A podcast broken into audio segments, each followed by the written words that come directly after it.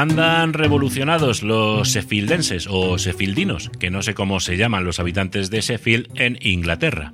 Y todo porque está en peligro de demolición un antiguo pub de la localidad. No es que teman los parroquianos por sus pintas de cerveza, que por falta de bares no va a ser. La razón de la movilización popular es que se trata de una taberna muy especial, ya que parece que allí se redactaron las primeras reglas del fútbol moderno.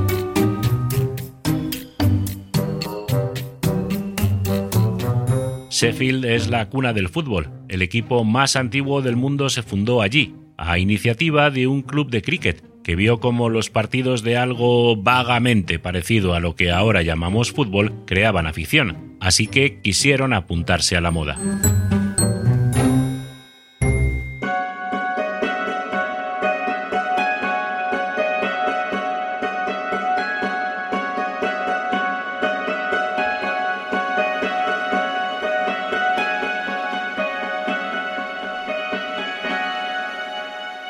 Momento elegido fue su reunión anual y el sitio de Plough, el pub que tras unos años de abandono está en riesgo de desaparición para convertirse en un moderno bloque de viviendas.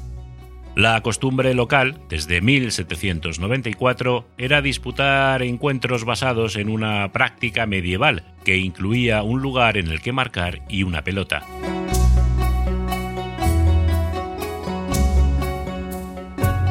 Para ser sinceros, es casi lo único que se da un aire al fútbol actual, porque más que equipos, en el medievo se trataba de multitudes, a veces pueblos contra pueblos y con kilómetros de distancia entre lo que ahora calificaríamos de porterías. La turba empujaba, pegaba, corría y en una especie de vale todo protegía desesperadamente un pesado balón en un mare magnum con bastantes similitudes con una batalla campal.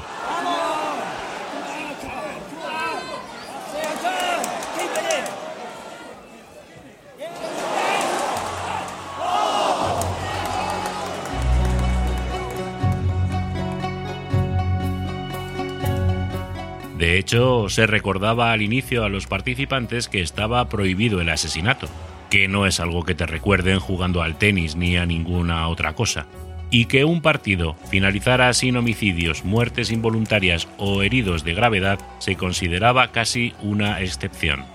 Aquello fue evolucionando hasta una disciplina algo más civilizada, pero seguían sin existir unas normas comunes que lo organizaran mínimamente.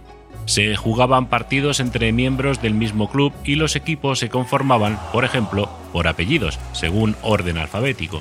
Así que los Brown y los Jones se enfrentaban a los Taylor y los Williams.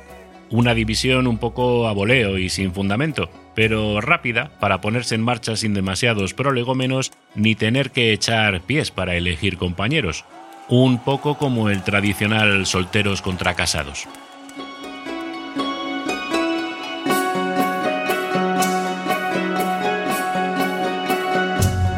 El nuevo estilo iba ganando adeptos poco a poco y poniéndose de moda, hasta que en el invierno de 1855 dos jugadores del Sheffield Cricket Club decidieron dar un paso al frente y fundar de manera oficial el primer equipo de fútbol del mundo. En vista de que la mera fundación, por muy solemne que fuera, no acababa con el caos y con las disputas sobre cómo había que comportarse en el terreno de juego, Tres años después, el 21 de octubre de 1858, se sentaron a redactar un reglamento en la vieja taberna.